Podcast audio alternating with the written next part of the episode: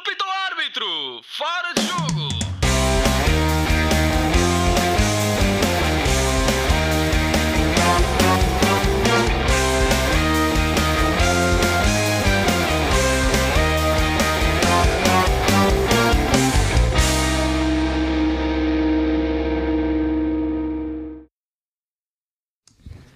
Sejam muito bem-vindos ao décimo episódio do Fora Jogo Podcast. Eu sou o João Pedro Dias e tenho comigo o nosso painel já sebejamente conhecido, composto por Afonso Couto, Diogo Souza, José Saraiva e Ricardo Quinteiro.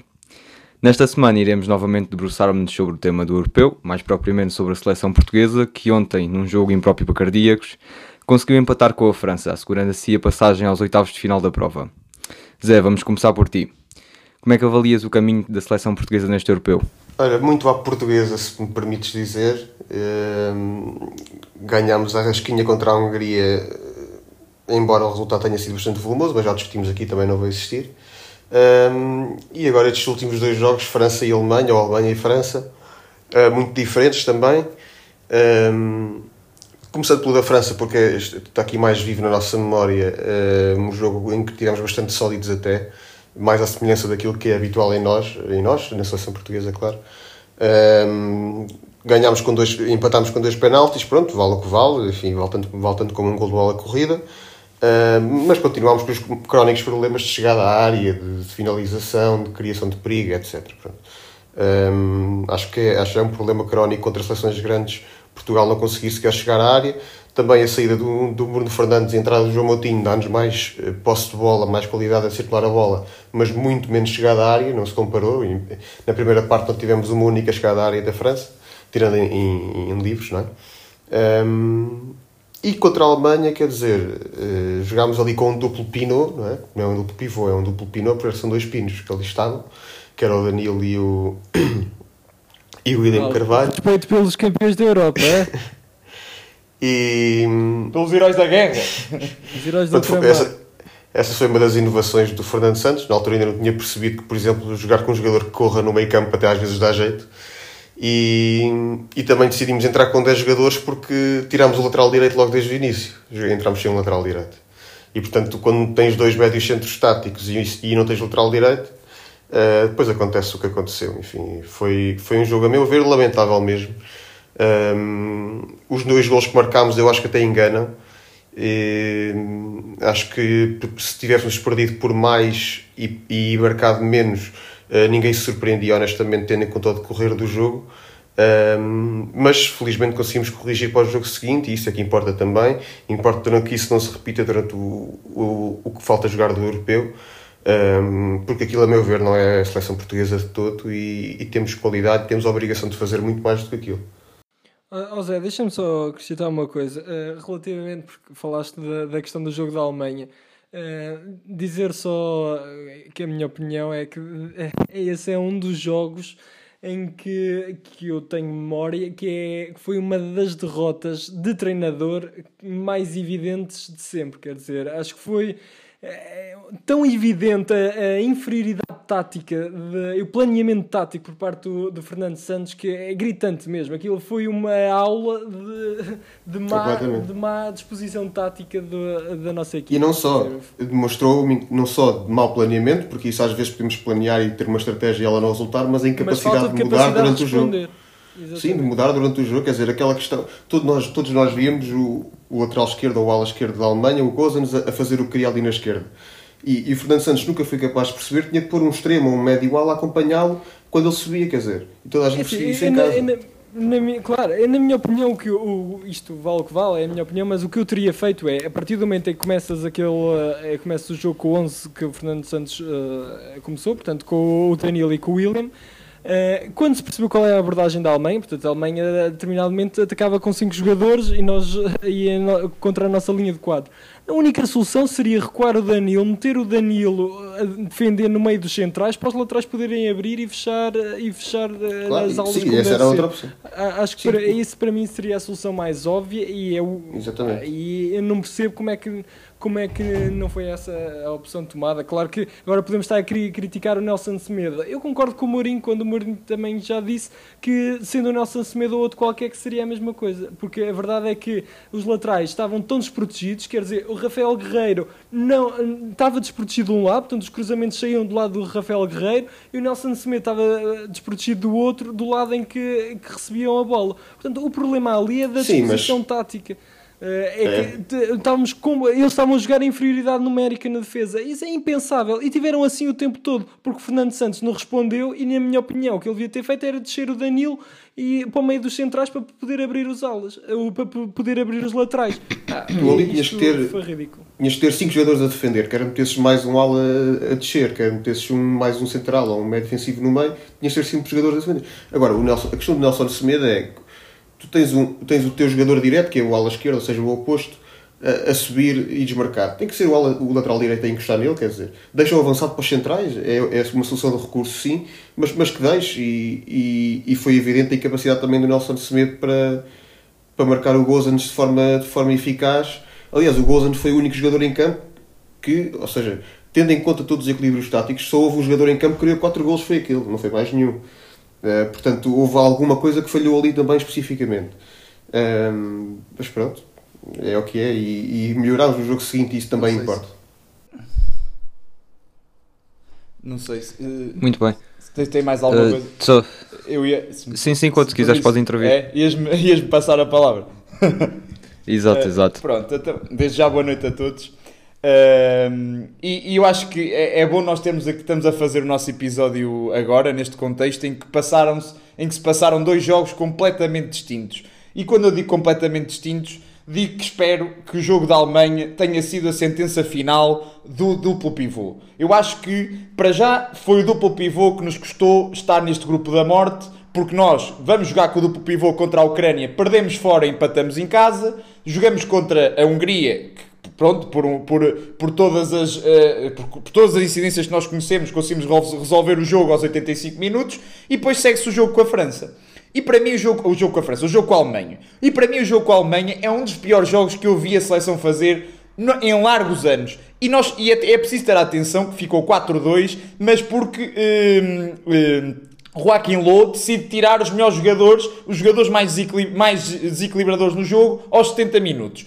Mas para começar pelo duplo pivô. Aqui a questão, e a grande, a grande questão do duplo pivô neste jogo é que o duplo pivô nem, nem serviu para o propósito a que, se, a que se comprometia, que era uma boa cobertura da linha defensiva, ou seja, impedir que o Havertz que o, que o Thomas Müller e que o Gnabry conseguissem explorar os espaços entre linhas e a verdade é que nós vemos, e até andou a circular nas redes sociais, uma imagem muito clara de um dos golos da Alemanha em que o William e o Danilo estão completamente distantes da linha defensiva, obrigando o Pep a vir fazer o movimento de atração do Havertz e depois deixando espaço para o Guzan se cruzar. E portanto, se nem serviu o propósito que era defender, muito menos serviu o propósito de criar jogo interior. E quando a seleção fica sem jogo interior, e isto aliado a outro problema que eu já tinha falado na primeira jornada, que é o Bruno Fernandes, que nós vimos e vimos no Sporting, e o Bruno Fernandes que nós vimos no, no, no United, que é um Bruno Fernandes que, se for preciso, vem à primeira linha de, saída de jogo buscar bola. Na seleção, nós não o vemos a passar do meio campo uma única vez. Ou seja, seleção não tem jogo interior.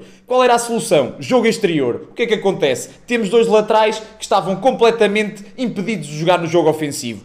Dois laterais que não deram qualquer tipo de profundidade. Isto aliado ao facto de termos então um Bruno Fernandes, um Bernardo Silva desapoiado, apoiado um Diogo Jota também muito desamparado, a única coisa que nós conseguimos fazer foi desequilibrar num 4 vezes 3 que deu o golo. Isto foi a única coisa que Portugal conseguiu fazer em ataque organizado, num contra-ataque, e portanto este duplo pivô foi uma manifesta desilusão e uma manifesta eh, eh, incompetência da parte de, de, de- de Fernando Santos. Isto aliado a outro fator que vocês já referiram, que é o, o tal 3-4-3 alemão. Isto aqui, este, este 3-4-3 alemão, não é muito diferente daquele que, que Carlos Carvalhal utiliza no Braga, que é o seguinte: o Havertz e o Gnabry não são extremos verdadeiros, jogam muito por dentro. Ou seja, aqui aquilo que, que o- que o Zé estava a falar em relação ao Nelson Semedo não cobrir o Guzans, é muito pelo facto de que o Havertz vem fechar dentro. Isto obriga a que o Nelson Semedo feche também dentro. Ora, se, nós estamos, se eles estão a atacar com uma linha de 5, Portugal tem que ajustar com uma linha de 5. Houve uma paragem para beber água aos 25 minutos, o Fernando Santos nada fez.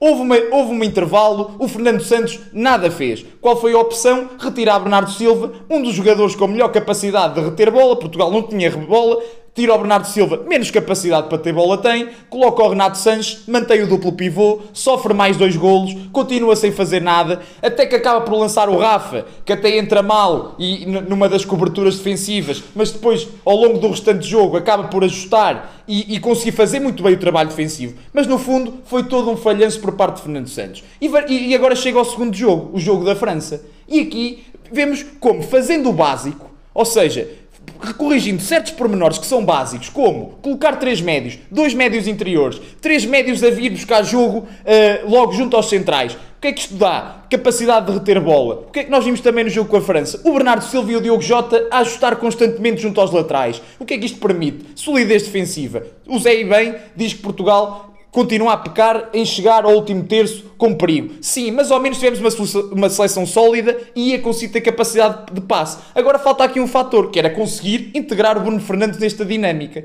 E isto aqui remete-me a outro problema, que é como é que, e eu vejo muita crítica que tem sido feita, inclusive a José Mourinho criticou Bruno Fernandes. A verdade é que o Bruno Fernandes joga os dois primeiros jogos completamente distante da linha média e, joga, e no terceiro jogo, quando entra, entra para, para, para o lado direito. E isto é outra coisa que eu queria referir: que a França jogou 45 minutos com dois laterais sem serem de origem, jogou com o Condé, que é central, e Rabiot, que é, que é, que é, este, que é um médio, até lento por sinal, e nós fomos incapazes de colocar um extremo. O Diogo Jota jogou os 90 e tal minutos, completamente exausto, sem capacidade de desequilibrar. Qual foi a opção de Fernando Santos? Colocar quatro médios. A seleção limitou-se a defender, não explorámos as, as, as, as fragilidades claras do adversário nas laterais, e depois condicionamos um jogador como o Bruno Fernandes, condicionamos o nosso jogo de posse, e claro, mas aí já é outro tipo de decisão. Eu acho que ele é, é conservador, assumiu a sua posição de conservador, correu bem no sentido em que passámos, correu mal no sentido em que vamos pelo caminho pior, enquanto que se ganhássemos tínhamos caminho livre até às meias finais.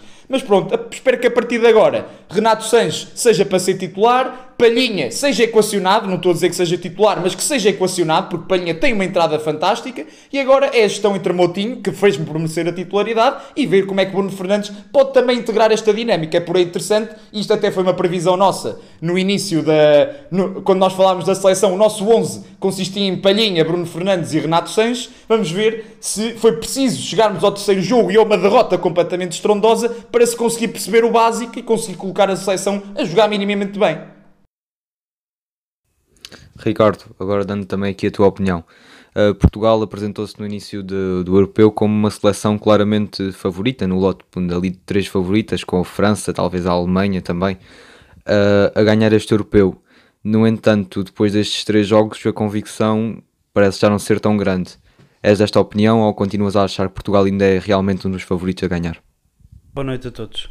Uh, é assim, respondendo diretamente à tua pergunta, hum, eu, eu acho que Portugal não, não é menos candidato, fazendo uma análise global àquilo que foram, foram os três jogos, e não só aos três jogos de Portugal, mas também aos jogos dentro do próprio grupo, que isso também é um, é um bom barómetro daquilo que é o, que é o valor de cada, de cada seleção. Eu acho que Portugal não é menos candidato do que o que era à partida. Eh, eu não, eu não estava. Hum, eu não estava nada pessimista, aliás, continuo a não estar pessimista, não sou tão fatalista como, como a maior parte do, ou pelo menos como a maior parte dos portugueses com, com que eu falo do, de, sobre isto, e até mesmo com, com vocês. Eh, eu acho que, acho que são três jogos que nem, nem é possível fazer um padrão de, daquilo que é o futebol da seleção ao longo, deste, ao longo destes três jogos, o que também é um bocadinho revelador. Uh, acho que o único jogo em que Portugal não conseguiu manifestamente apresentar uh, ideias que, em que não era a mesma seleção. Não, o Couto disse bem, foi provavelmente o pior jogo que nos lembramos da era Fernando Santos. E, e, eu, e eu concordo porque hum, foi um jogo muito mal conseguido como o Diogo disse também e bem, é um, é um, é um acho que é uma derrota muito de treinador, uh, pela forma como, como, como, não só como monta a equipa, mas sobretudo por, não, por não querer uh, retificar uh, erros que estavam ao, ao seu alcance. não querendo bater mais nessa tecla, acho que se prova o, cada vez mais o ponto de que o William não está a fazer nada nesta seleção e muito menos no 11. Quer dizer, é, é, tão, é tão gritante a diferença com e sem ele, ou, ou com entrar. acho que não é preciso ser nenhum iluminado para perceber que o Renato tem que jogar de caras de caras nesta, nesta seleção e já devia ter sido titular há muito e mais deixa-me só dizer, acho que a partir de eh, agora o Fernando Santos não tem mesmo outra opção senão uh, meter não, o Renato no 11. Seria completamente for, incompreensível que o Renato neste momento saísse do 11, não é? Só se for doido, não é? E, tenho aqui algumas notas que, que, queria, que não me queria esquecer, que ouvindo à medida que vocês iam falando também, fui apontando. que me parece importante fazendo um, um somatório disto tudo. excelente entrada de João Moutinho, a não desiludir. é certo que é um jogador para 60 minutos, mas que todos jogassem meia hora como ele joga 60, não é? Uh, acho que é um verdadeiro relógio suíço, tem uma noção de espaço e de tempo. O, o timing dele é absolutamente perfeito, a maneira como executa. Uh, é o eterno, é o eterno jogador invisível e, e a invisibilidade dele traduz no, no, bom trabalho que está, que está a fazer, porque passa despercebido e é crucial na, na manobra, quer ofensiva, quer defensiva, das equipas por onde passou, neste caso a, a seleção. Acho que acho que hum, Palhinha tem, tem, que ter mais tem que ter oportunidades porque mostrou que não treme, entrou bem. Uh, tem um erro, tem um lapso, na, creio eu, ele está na origem ou está na jogada que depois dá origem àquela grande defesa do, do Rui Patrício, mas foi um lapso. Uh, depois, uh, tirando isso, fez um jogo soberbo. Uh, Patrício muito bem, quer dizer, um, quem fala mal dele só se forem ressabiados do tempo do Sporting ou, ou brunistas ou o que quer que seja, porque quer dizer, Patrício é sublime. Uh, Nelson Semedo, creio que eu, eu, também não o culpabilizo assim tanto no do jogo contra contra um, contra a Alemanha, mas uh, quer dizer, a equipa teve globalmente mal e portanto se esteve globalmente mal ele também esteve mal, não é? Uh, e acho que se notaram melhorias significativas, muito, por, muito pelo facto de eh, finalmente começar a, começarem a cobrir, também provocado pela França não ter explorado tanto aquele lado, mas eh, acho que isso é uma regra básica do futebol, quer dizer, quando, se, o, se, o, se o lateral tem que fechar um bocadinho mais ao meio, estando a jogar com dois pivôs defensivos, o normal é o outro ir fechar à direita. Quer dizer, isto é, assistimos a isso em qualquer equipa bem rotinada. Uh, no caso do Benfica, ser o Weigl, no, no caso do, do Sporting, ser o Palhinha. Quer dizer, isto é o, isto é o beabá de, de, das equipas. Uh, para quem dizia que era preciso dois pivôs para que não entrassem bolas entre linhas. Acho que nada mais, nada mais falso do que isso, porque uh, quer dizer, eu fartei-me de ver bolas entrar entre linhas e fora de linhas contra a Alemanha e estando, estando o Renato em campo, isso já não, não, não se observou Mas, oh, tanto. Oh, Ricardo, acho que sim. Deixa-me só dizer-te que eu acho que ninguém. Em Portugal haveria poucas pessoas a achar que o duplo pivô ia resultar. Eu acho que só mesmo Fernando Santos e a equipa técnica é que continuaram a achar que isso ia ter algum tipo de fruto. Sim, porque, depois ele pega naquela porque... ideia de que o William não é bem um pivô, que é um 8, pá, enfim, isso são coisas que ele depois já quer ver. Uh, onde é que ele é um 8? Onde é que ele é um 8? Mas nem chega a ser nenhum. porque não dá ligação. Não dá ligação. Não tem, não tem transição, não, não leva a não, tra claro. não tem transporte, não, quer dizer, não, depois... é, não, é, não é combativo, não é intenso, quer dizer, ele não tem nada doito, na minha opinião. E depois, e, e, depois temos um Bruno demasiado longe, ou seja, temos dois, e dois médios. Isso. E depois tens um Bruno muito plantado lá na frente, que eu acho que eu adoro o Bruno, quer dizer, mas uh, isto não há, quanto muito há lugar cativo para o Ronaldo porque é merecido e porque ele continua a dar. A dar uh, a dar uh, conta do recado e muito bem. Uh, agora, quer dizer, ele era o que vocês estavam a dizer há bocado, quer dizer, o Bruno, o grande Bruno Fernandes do United que vem buscar uh, por vezes bola à primeira linha eh, do, do ataque, anda ali sempre, sempre na luta a morder os calcanhares dos adversários, que parece que nem um cão mesmo, e ali na, na seleção uma passividade que, que é incompreensível. Mas, Eh, mas, mas não achas, mas achas que isto é uma, não achas que isto é uma opção técnica? Até- porque se, se o jogador nos- no clube joga de uma forma completamente diferente, ocupa espaços completamente diferentes, eu não consigo compreender como é que o jogador na seleção é, se limita a jogar entre os centrais quando o jogador tem no seu chip e, e- e fez isto no Sporting e, trans- e transportou para a Premier League com extremo sucesso a fazer isto eximiamente e vem para a seleção e não o faz. Portanto, se não o faz, aqui nem, aqui nem é uma questão Acho de que há um fazer bem ou fazer da- mal. Acho que é nem um é o fazer bem ou fazer mal, é não mesmo. fazer. Acho que há um claro não acredito. problema de adaptação da, da, da parte dele. Não, eu, eu só acho que é mais um jogador que, que, que Fernando, Santos, Fernando Santos tem dificuldade, como já teve com outros no passado, de conseguir fazer render o jogo dele. Como continua, como demorou e, e tivemos muito tempo para ver um Bernardo Silva eh, confortável na seleção, como tivemos, e isso aí é inegável, e o Bernardo Silva é um jogador brutal. Hum, como temos um Rafael Guerreiro que também ainda não.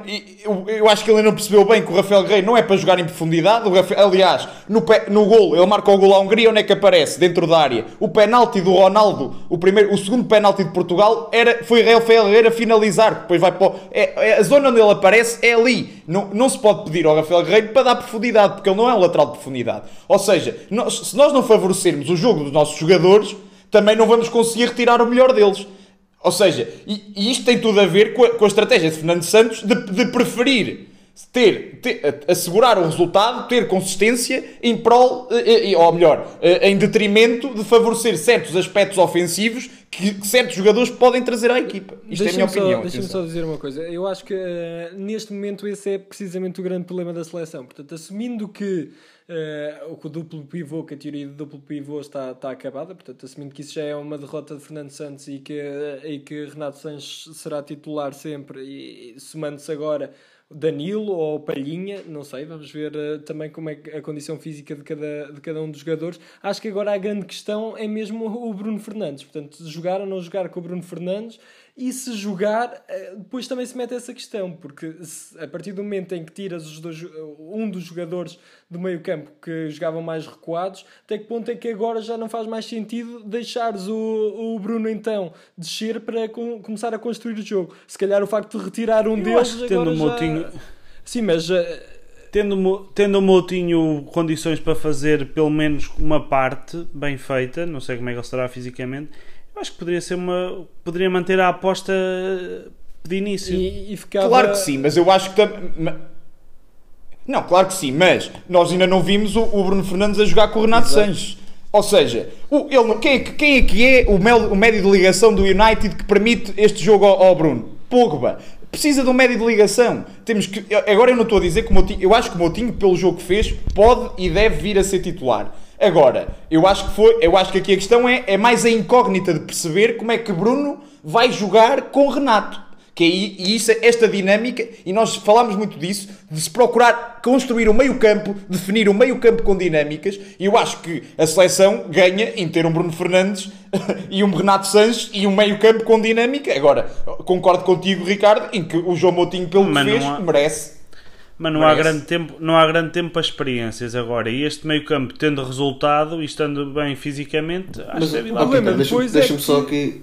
Deixa-me, desculpa, deixa-me só aqui completar. É que a questão do Bruno Fernandes, nós primeiro temos que analisar não só em absoluto a exibição do jogador, mas o contexto em que está inserido. O primeiro jogo com a Hungria não é um, um jogo péssimo, quer dizer, é um jogo.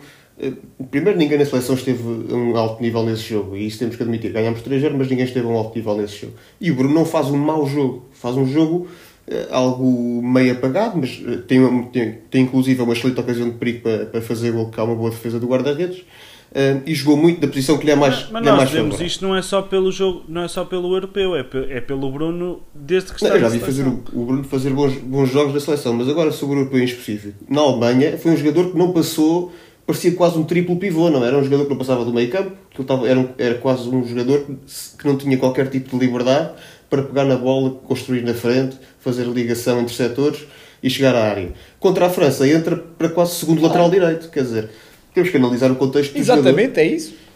O contexto, precisamente, precisamente. E eu, olha, eu não, eu não me esqueço, eu vocês vão se lembrar do, do primeiro jogo alto, alto nível do Bruno pela seleção, que foi contra a Espanha, aquele 3 igual no Mundial, em que o Bruno foi só talhado para defender. O Bruno, perfeitamente desse jogo, o Bruno, para, para, para quem vir o jogo, jogou mal. Porquê? Porque não fez aquilo a que se deve. Mas o jogador foi um jogador entregue à defesa, entregue ao trabalho defensivo. Ou seja, se tu colocas um jogador noutro contexto, é normal que ele não renda. Mas só para vermos o caricato da situação, ontem vemos o Bruno a jogar como segundo lateral direito, não é? Acompanhar o Rabiot, porque foi essa a missão que, que fez quase o jogo todo, os minutos esteve em campo, e o Rubén Neves a jogar como segundo avançado. Foi o que vimos ontem a, a acontecer, o Rubén Neves a receber bolas de cabeça dentro da área e, e coisas parecidas.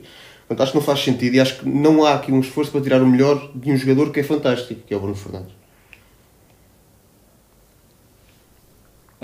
É, é que, eu, é, é que eu, vamos olhar para todas as seleções e eu não vejo. Eu não, não me lembro de um jogador em nenhuma outra seleção de topo que se diga de topo que não jogue. Eu, é, eu- isto aqui é, só seria inédito. É inédito. É, é como é inédito tu retirares num jogo com a Alemanha o teu segundo melhor jogador. Isto aqui não acontece em nenhuma outra seleção. Estando a perder, atenção. Isto não acontece em Tem mais agora nenhum. as críticas ao, ao selecionador de Inglaterra por não meter o Sancho quando estão a perder. É mais ou menos semelhante, tem 0 minutos e, e já tiveram a perder ou a empatar e, Sim, sim. e o caso é semelhante. Não, mas é verdade, e isso de facto preocupa e eu acho que é a grande questão neste momento, assumindo que, que Renato será titular, eh, é- acho que é mesmo essa agora a grande questão, porque eu concordo com vocês que de facto o Bruno também tem, tem sido prejudicado por não jogar na posição certa, mas eh, o que é certo é que assim também desmoraliza o jogador, também o facto de, de não conseguir entrar, depois faz o mau jogo porque não está a jogar na posição dela, isso depois também mexe, mexe, com,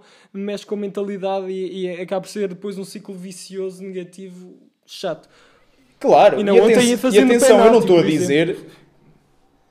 Sim, sim, e atenção, eu não estou a dizer que o Bruno tem que jogar. Não, perante, agora é claro, perante a evidência de que ele não está a render, vai ter que sair, não é? Se, se, se ele não rende, isto aqui, eu não estou aqui a dizer que ele tem que jogar, jogue bem ou jogue mal. E agora, a verdade é esta: não, não está a render, não joga. Pronto, isto é, é a realidade do futebol. Agora é, uma- é- temos é que fazer esta retrospectiva e Fernando Santos devia fazer essa retrospectiva do que é que está a correr mal e porquê.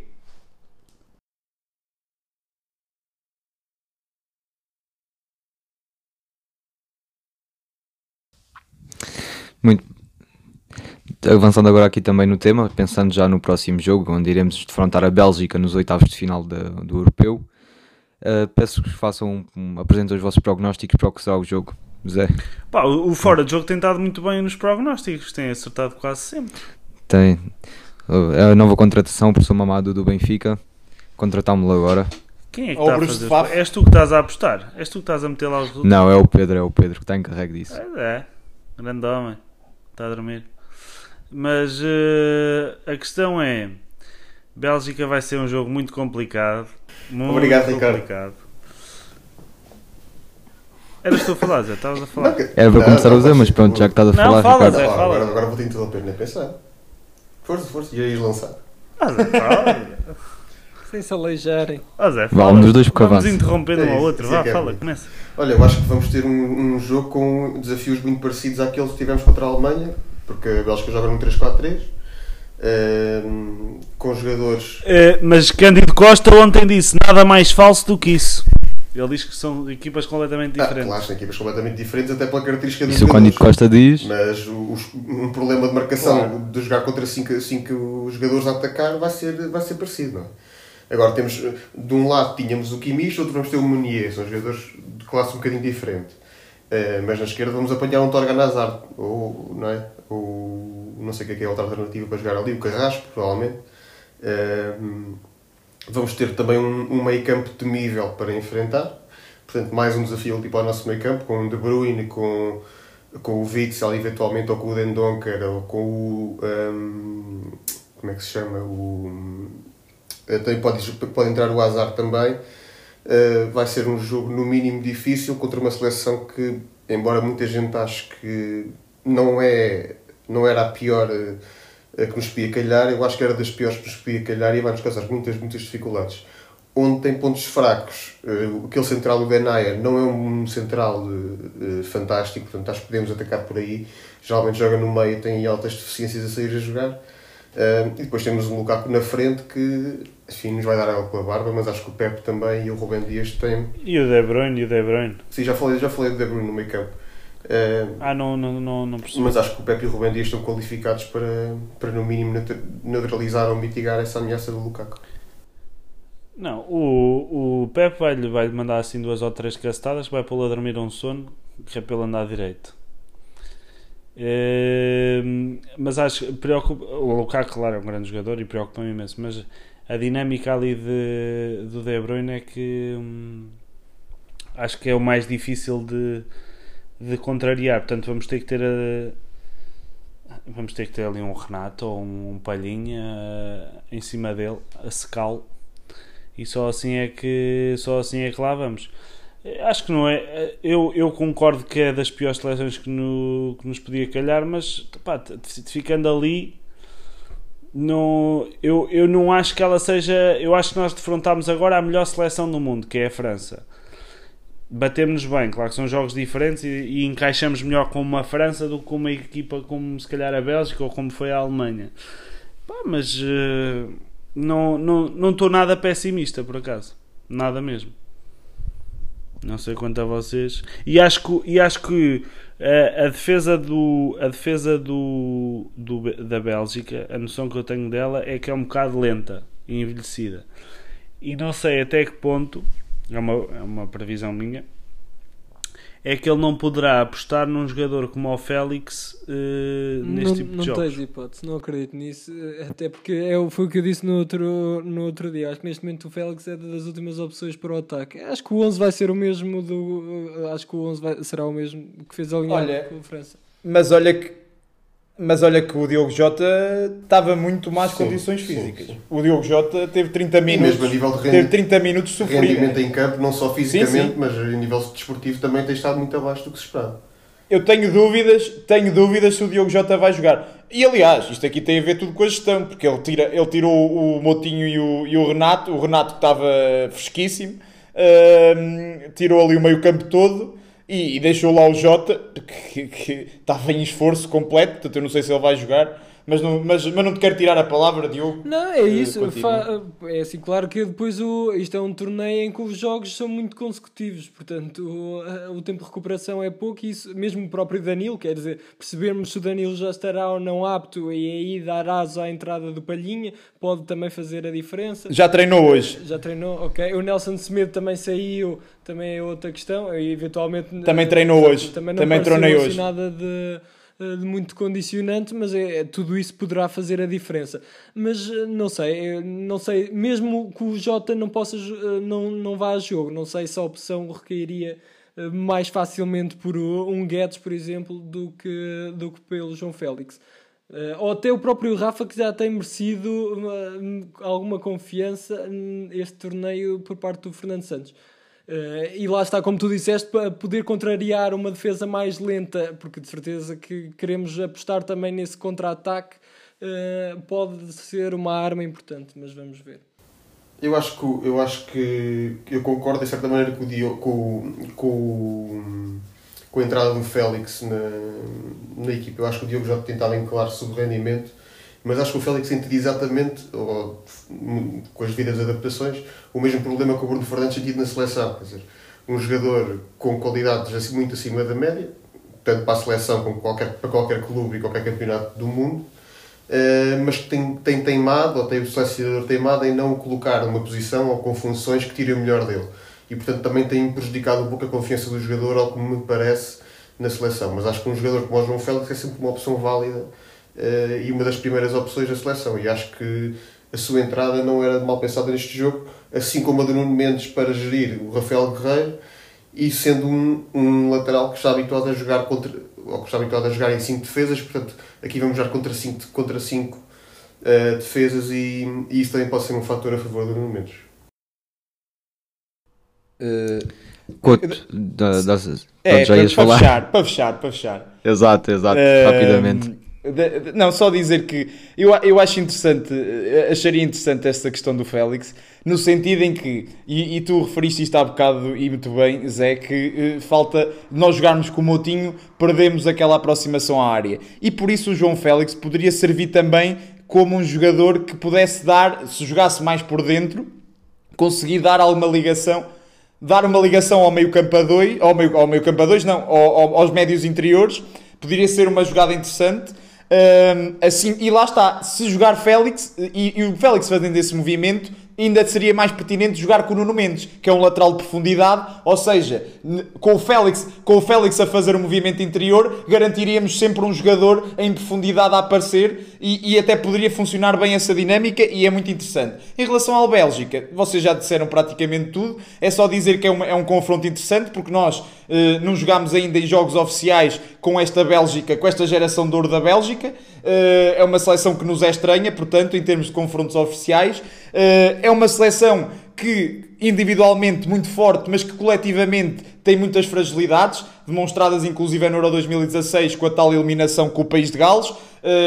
Precisamente uma equipa que jogava também 3-5-2 e que depois Portugal até conseguiu muito facilmente contrariar. Uh, e portanto acho que sim, Fernando Santos tem, pode, tem e deve que nestes dias trabalhar afincadamente na cobertura da linha defensiva, no ajuste da linha defensiva, perceber se Bernardo Silva está em condições físicas de fazer esse ajuste, se é Danilo que tem que fazer esse ajuste quem é, e, e, e tentar perceber, lá está, como conseguir anular isto, como impedir os movimentos entre linhas de De Bruyne, de, de Mertens, eventualmente se jogar. Muita, muita atenção para, para Ruban Dias e Pep com Lukaku, mas acho que a, seleção, a nossa seleção tem tudo para conseguir passar esta Bélgica, tem tudo para seguir em frente. Temos é, que, temos é que permitir aos nossos jogadores jogar, temos que dar liberdade, temos que conseguir resolver o básico e com isso vamos ter a qualidade dos nossos jogadores a ouvir ao de cima.